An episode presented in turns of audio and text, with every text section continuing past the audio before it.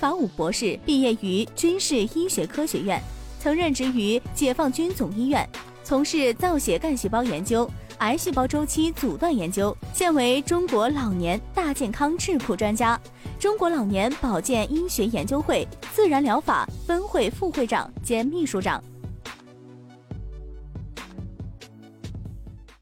欢迎各位伙伴来参加我们八大课程的学习哈。首先呢，我们来学习一下人体的呼吸系统。那我们人从母体里面出来以后啊，新生儿进入这个大自然，第一个重要的生命活动就是呼吸啊。人要不停的和外界进行气体交换、能量交换，才能活下来。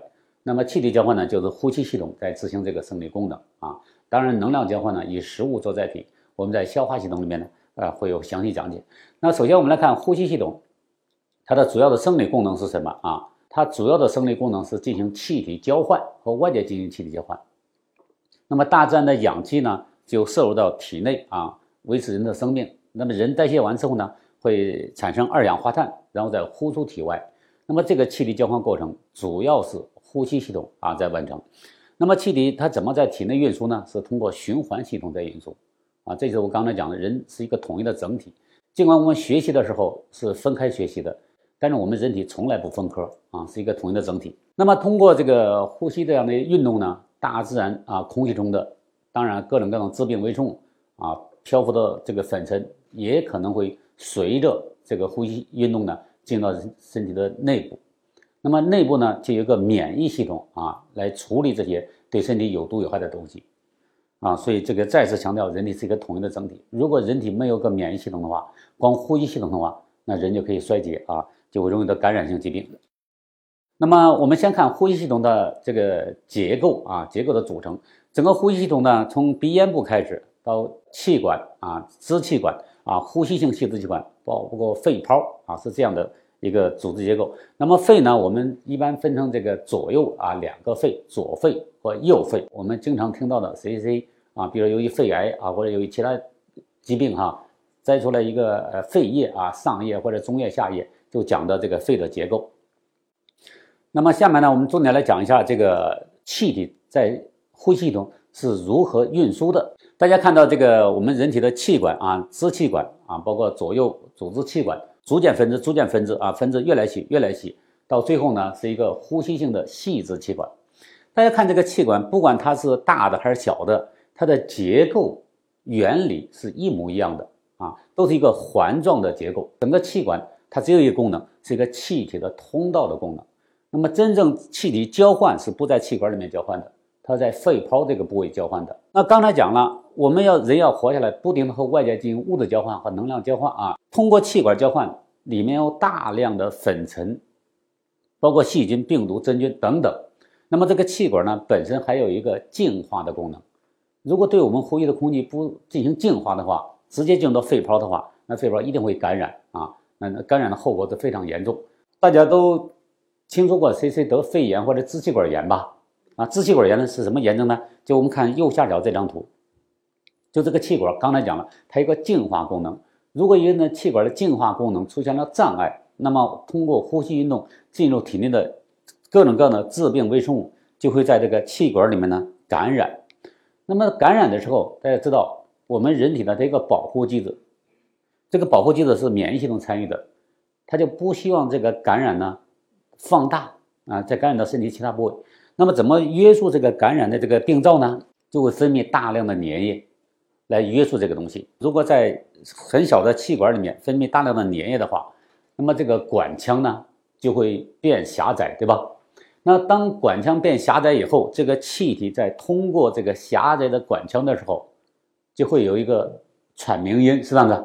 啊，这个噪音啊，所以有时候我们跟别人这个近距离呃聊天的时候，你能听到这样的一个响声，你就知道他呼吸系统可能就有问题啊。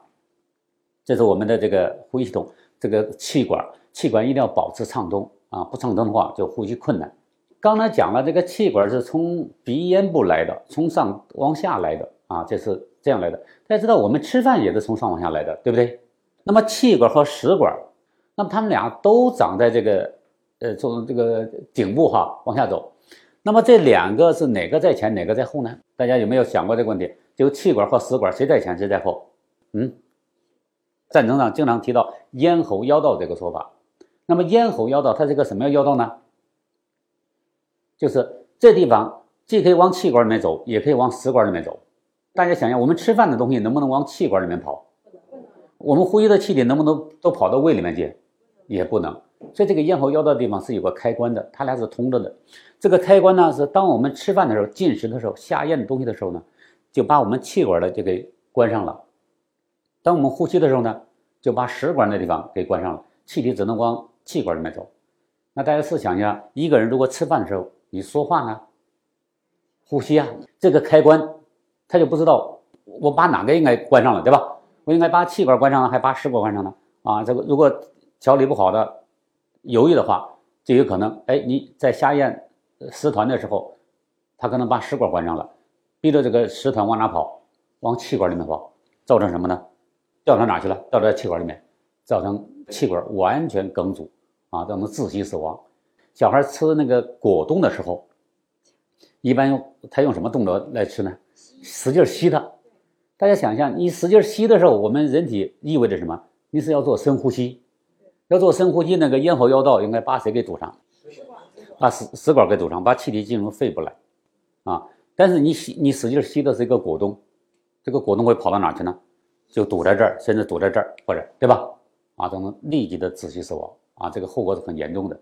所以吃饭的时候不要讲话啊！给孩子吃果冻的时候呢，一定让他嚼着吃，不能让他吸着吃，啊！包括很多人是不是喝那个叫什么奶茶，对吧？奶茶里面是不是有的颗粒状的东西？卖奶茶的不懂啊，他给你发那个很粗的吸管，有没有见过那个？如果你喝那奶茶，尽量不要用吸管吸。你使劲吸管吸的时候，你讲，它有可能跑到哪去？就跑到气管里面去，啊，这个后果是非常严重的啊。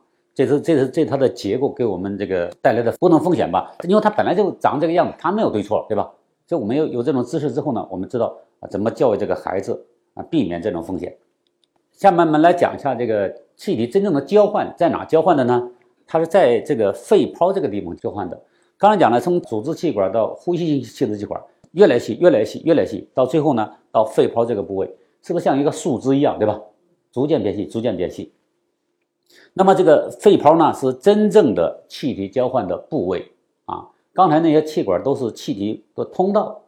真正和身体进行气体交换，二氧化碳呼出体外，那么氧气进入体内，是在肺泡进行的。大家看那个左下角这个示意图，那么氧气呢，从肺泡进入到哪儿？这是什么地方？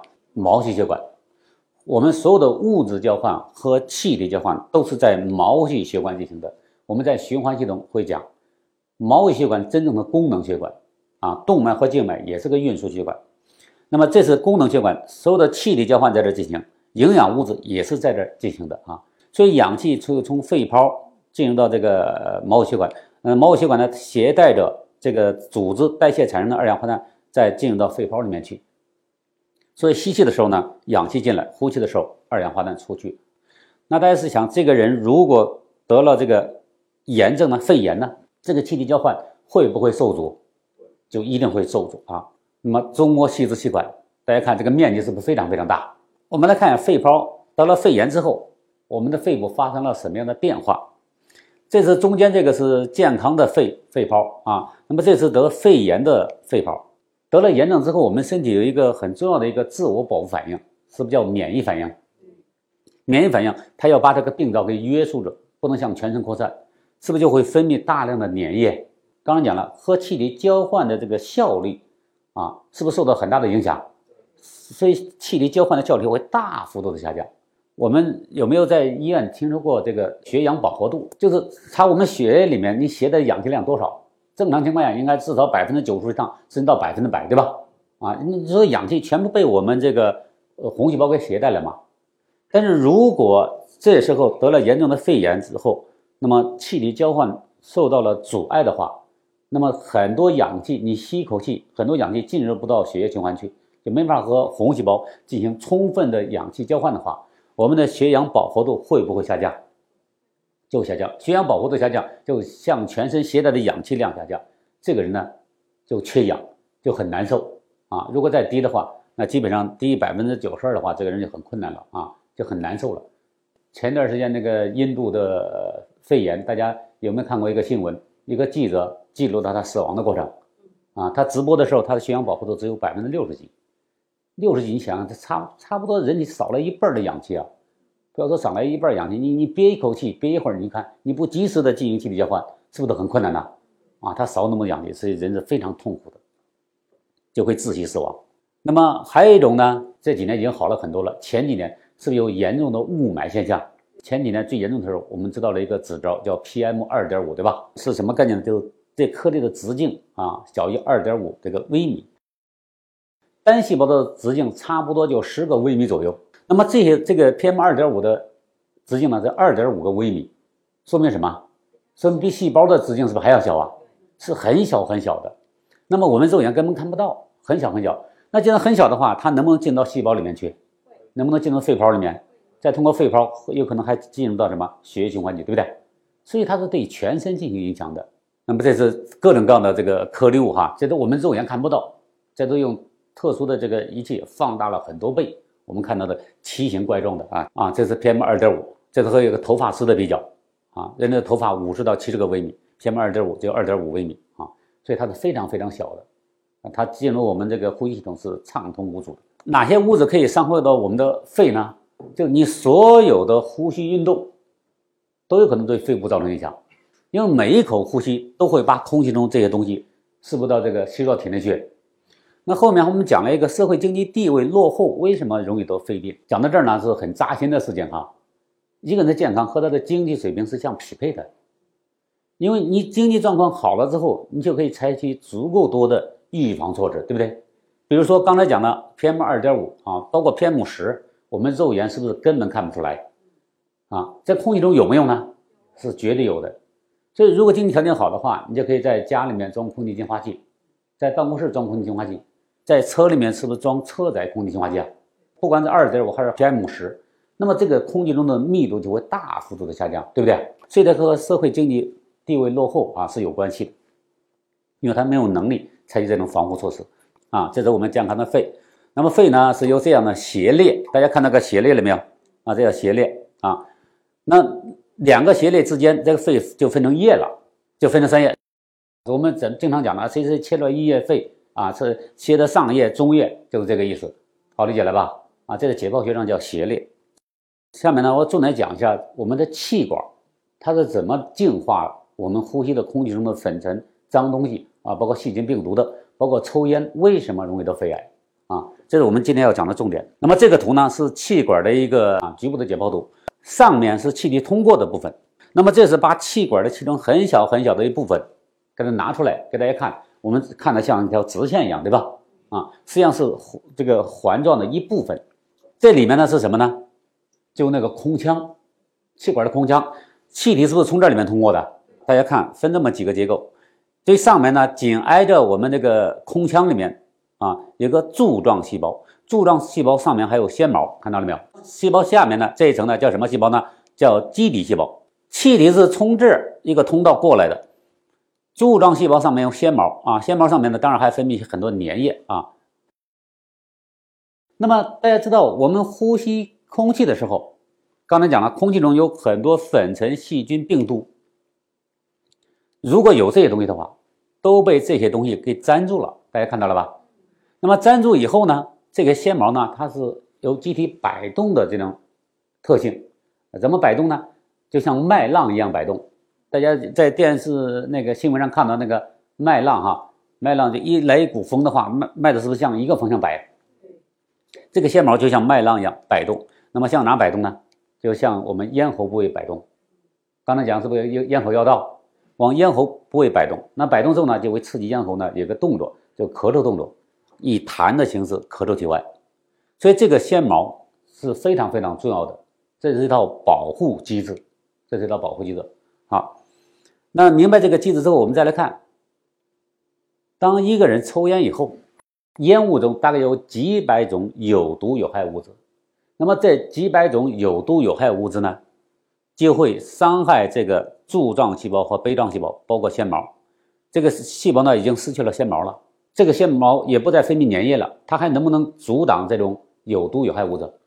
不能，不能的话，刚讲的气管在上面，肺泡是不是在最下面？那么这些脏东西、有毒有害物质会长期住到什么地方？全部往肺部下面走，对吧？下呼吸道走，下呼吸道呢叫呼吸性细支气管，包括肺泡，是不是容易感染？甚感染啊，甚至会那个致癌物质呢，会造成那些细胞的癌变。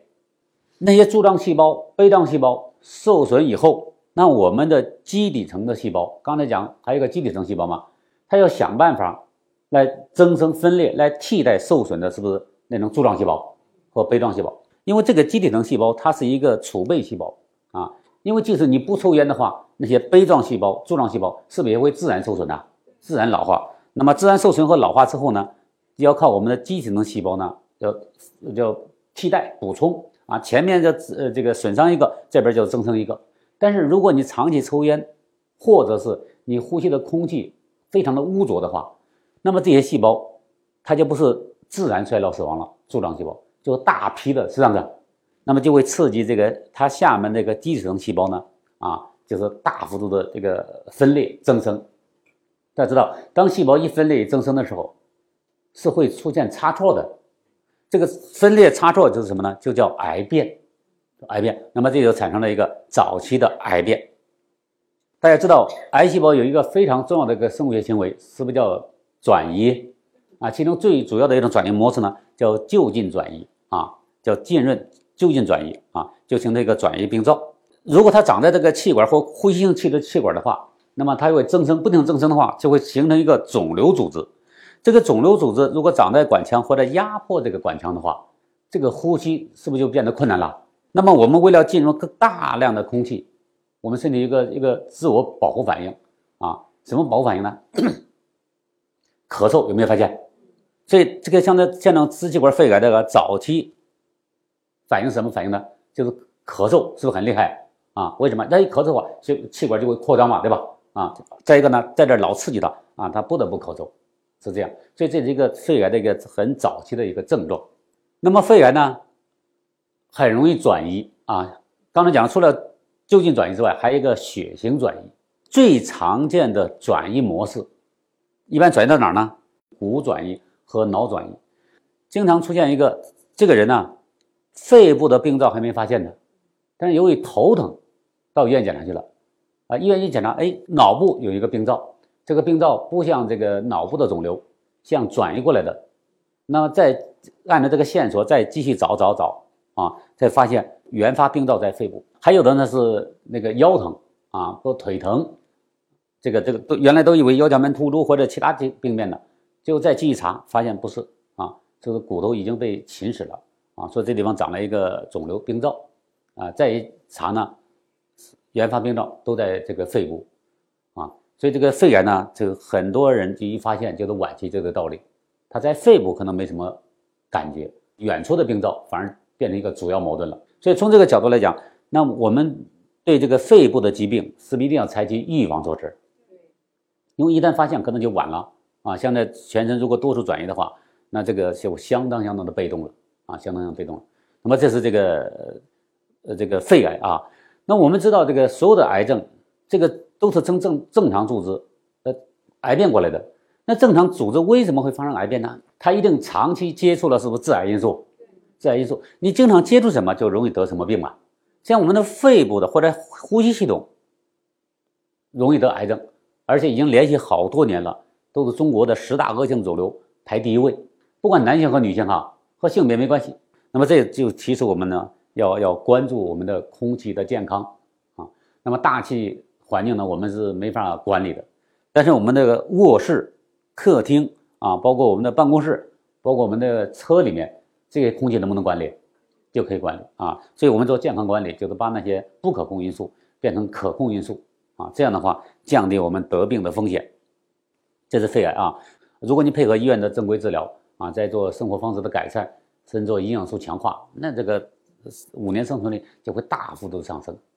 那么在这个肺癌细胞啊，大家看这个细胞和我们一般见的这个其他正常细胞一样不一样？不一样，长得形状是不是这个非常的这个丑陋，对吧？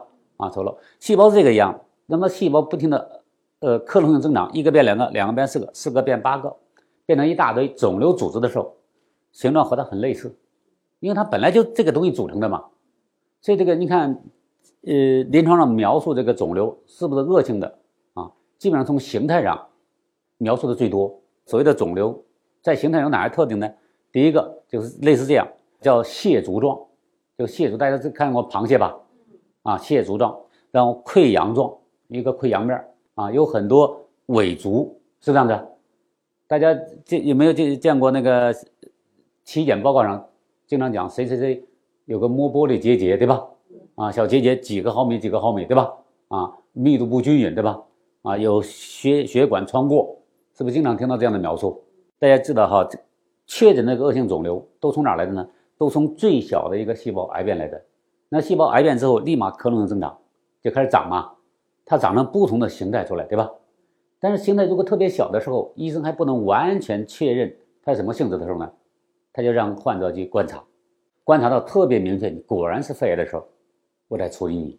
因为现在还不是特别明确，现在就上手术、放疗、化疗，是不是这个这个就是弊大于利了啊？所以医生呢就这时候呢就让患者等、看、观察。啊但是我们作为作为一个老百姓的话，我们知道我们就不能这样，这样等，这样等的话，本质上实际上是坐以待毙嘛。啊，我们应该怎么做呢？不管它什么性质，良性也好，恶性也好，反正它是一个不正常的东西，对不对？既然不正常的东西，我要采取积极的措施。到三个月复查或者六个月复查的时候，我就可以评估我采取这个措施有效没效，我采取措施的强度合适不合适。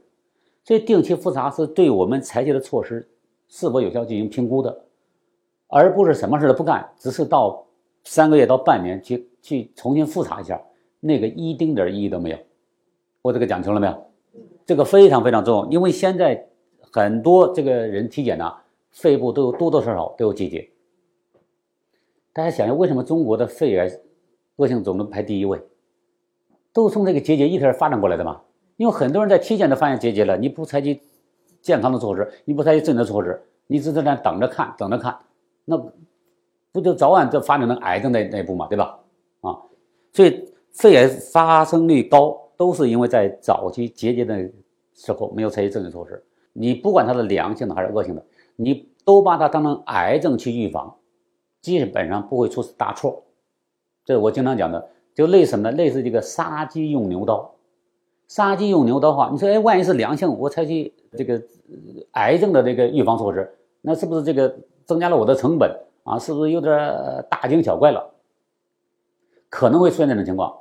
我刚才讲了，但是因为它到底是良性恶性，我们根本不知道，对吧？所以我们最好是高度重视杀鸡用牛刀，保证什么呢？保证把这个鸡可以杀掉啊！如果你抱着很侥幸的心理的话，它万一是恶性的呢？将来后悔都来不及了啊。这是我们那个原则。下面呢，我们来看一下，我们为什么要养成一个很好的生活习惯？为什么不能抽烟？为什么要戒烟？不抽烟的人也会得肺癌哈啊，因为空气污染也会得肺癌嘛。你包括厨房里面的油烟啊，也会得肺癌。但是抽了烟之后呢，这发生率不一样了。大家有没有发现，一个抽烟的人和不抽烟的人，他肺癌的发生率完全不一样，也就是说，他的风险是完全不同的。我十几年前讲这个课的时候，很多人就给我抬杠。说是某某某也抽烟，抽了一辈子烟了，人家也活七八十，对吧？也有不抽烟得肺癌的。我说那你讲的都是什么呢？都是非常个性化的东西。我们讲这个东西啊，它讲的是概率。大家知道什么叫概率吗？这大数据统计出来的才叫概率。对一个人来讲有没有概率那一说？对一个人来讲就没有概率那一说了。对一个人来讲，要么有，要么就没有。有的话就是百分之百。没有的话就是零，那么概率呢一定是大数据统计啊，比如说一千万人抽烟的患者调查和一千万不抽烟的人做调查，大家知道这种叫大数据。那么大数据背后都有规律的影子，对吧？我经常做那个比方，就什么叫叫这个这个呃风险呢？就抽烟的人不一定每个抽烟人都会得肺癌，这个抽烟的人被关到一个小黑屋里面哈，每抽一支烟就开一次门往里面打一枪。你每抽一支烟，就有人开这个门往黑屋里面打一枪，可能一辈子都打不中你。但大家试想一下，当一个人待到一个黑屋子里面，经常有人往里面打枪的话，这个风险大不大？就大了很多啊。那么不抽烟的人呢，就不待在这个黑屋子里面，你就少了这一个风险。你当然有其他风险对吧？但至少这个风险就小了很多。我这个表达清楚了吗？啊，这是我们为什么要戒烟的原因。这第一个。第二个呢，一个人如果抽二手烟，受的伤害是一模一样的。建议大家呢都要戒烟啊！如果有这种不良习惯的话，一定要把烟戒掉啊！除了保护自己之外，也保护家人。我们看哈，抽烟的人和不抽烟的人有什么区别呢？我们讲的肺部的这个叫灌洗液啊，就假设哈，但是刚才讲的肺部里面是不是有很多肺泡啊？气管里面注进那个生理盐水啊，当然不是活人哈啊，你在那晃一晃，晃一晃，再倒出来。那么在里面可以发现什么东西呢？发现里面有大量的免疫细胞。就是抽烟的人，那么不抽烟的人呢？它里面免疫细胞就比较少。那么大家知道，免疫细胞是我们的保护系统。那么这个说明什么问题？免疫细胞就像体内的警察一样嘛，就像体内警察一样。大家试想想，什么地方警察才多？对，容易出事的地方，对吧？越容易出事的地方，是不是警察就多啊？在那提前在那布局，在那预防，对吧？或者那地方已经产生了这个混乱，是不是警察都调动过去了？对吧？说明什么？说明抽烟的人他的肺部这个这个环境是不安全的，所以这就是为什么抽烟容易得肺癌的原因。那我们来看烟雾中有哪些东西？这是我们烟雾中的有毒有害物质哈，就大家熟悉的、听说过的砷啊、汞啊、重金属啊，包括有机化合物啊，那那个铬啊，有毒有害的，嗯，就是那个几乎都是一级致癌物的，像苯，这里面全部都有。啊，这几个还是几个主要的。我看世界卫生组织讲的，人类的所有的癌症，其中三分之一都和抽烟有关系。那意味着什么？一个人如果戒烟的话，或者不抽二手烟的话，是不是可以预防三分之一的癌症？你看预防癌症简单不简单？不抽烟就预防了三分之一，然后你健康的生活方式、饮食、睡眠、情绪，可又预防了三分之一。啊，所以。你看，我们要懂这些东西的话，预防是非常简单的，而且不抽烟的话，不是多花钱，是省钱了，是省钱了啊！所以这个这个健康知识是非常重要的。现在有一种电子烟哈，就没有烟，但让你有吸烟的感觉，感觉是什么东西呢？你怎么有感觉呢？就这些东西，他把这些东西啊弄进去了，这个味儿还在，大家能理解了吧？就你你你看着不用不用点火了，也不用这个冒烟了，但这个味儿还在。那味儿还在的话，那这些东西的对身体的伤害是不是还在啊？啊，所以电子烟呢也不要去尝试最好啊。那么抽烟哪些伤害呢？啊，这些。那么这是抽烟，看吸烟的危害：口腔癌、肺癌、慢性支气管哮喘。大家知道这个哮喘是一个什么概念呢？呼吸系统把气体输入到体内之后啊，所有的气体都要通过什么？通过呼吸道，是不是进入到肺泡进行气体交换？那么，如果这个人有了哮喘，就是因为气管刚才那道像像树枝分支状的气管啊，那么产生了痉挛。当然，首先有炎症嘛，加上痉挛，痉挛之后，因为炎症本身是不是有很多粘液，管腔已经狭窄了。如果再一痉挛呢，它不是狭窄了，完全堵死了。那完全一堵死的话，这个气体还能不能交换？不能交换，这个人就活活被憋死了啊。这个哮喘发作是非常可怕的事情。那么抽烟呢，就会增加慢性支气管哮喘的发病率。那么烟雾中呢，还有很多一氧化碳啊，一氧化碳是一个有毒有害物质啊。那么食管癌、喉癌啊，喉癌还有很多，因为烟雾中的有毒有害东西太多了。我们知道烟酒烟酒对人体是不是都有伤害？对。那么酒呢，它多少还有点扩张血管的作用，对吧？而这个烟雾是一丁点好处都没有。只有害处，没有任何好处。这是国外的一个戒烟的广告，我觉得这个讲的是非常的精彩。大家知道是不是很多公共场合啊，为了照顾那些抽烟的人，是不是画出来一个吸烟区？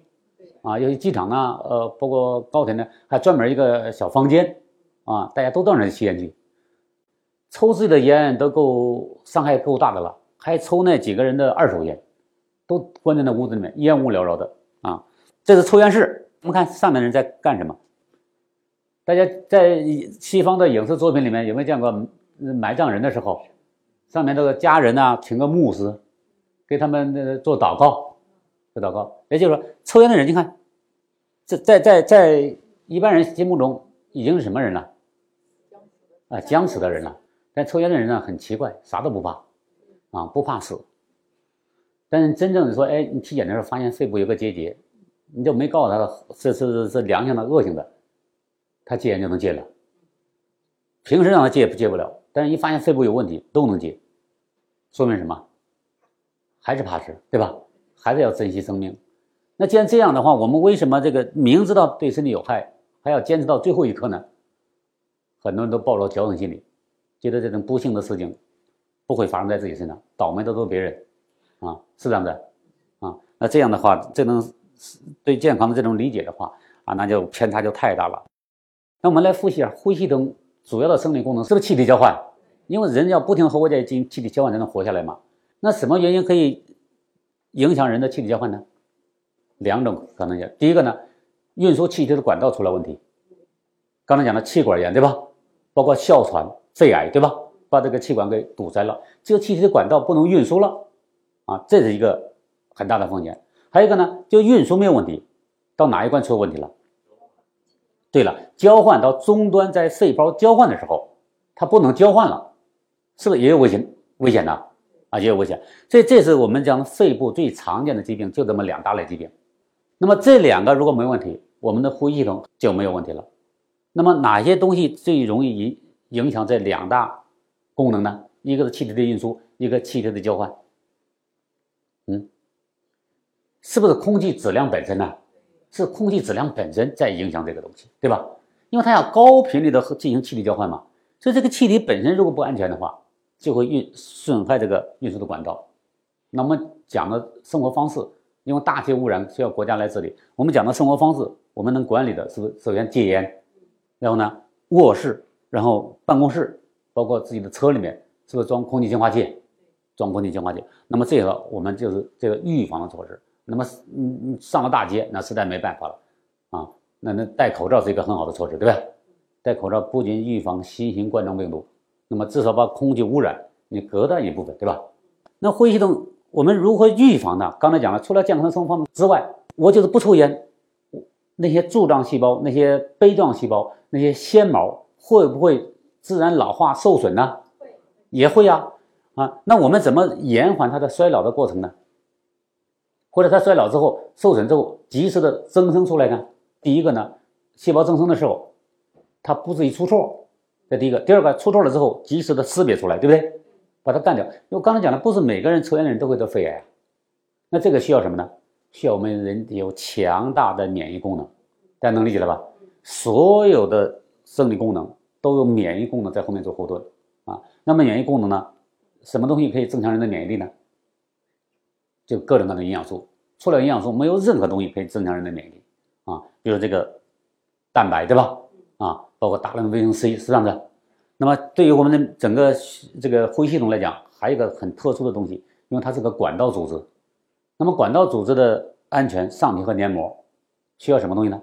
需要维生素 A。类胡萝卜素维生素 A 的原材料。把这些营养素补充上去之后，那么这些包括空气污染啊，包括这个我们看不见摸不着的啊那些空中的有毒有害东西，对我们呼吸系统的伤害，我们就降到最低了。啊，降到最低了，我们不能完把它完全清除，但是可以降到尽可能的低，对吧？那么它发病的概率和风险也会降到最低，这就叫健康管理。这个肺部就没什么复杂的哈，就是预防为主，得了病之后到医院去治疗啊，治疗之后康复还回到健康的生活方式啊。一个人不能完全依赖什么，依赖治疗每个人都是自己的健康的第一责任人。这是这个呼吸系统哈，我们就。给大家分享这么多，谢谢大家，嗯。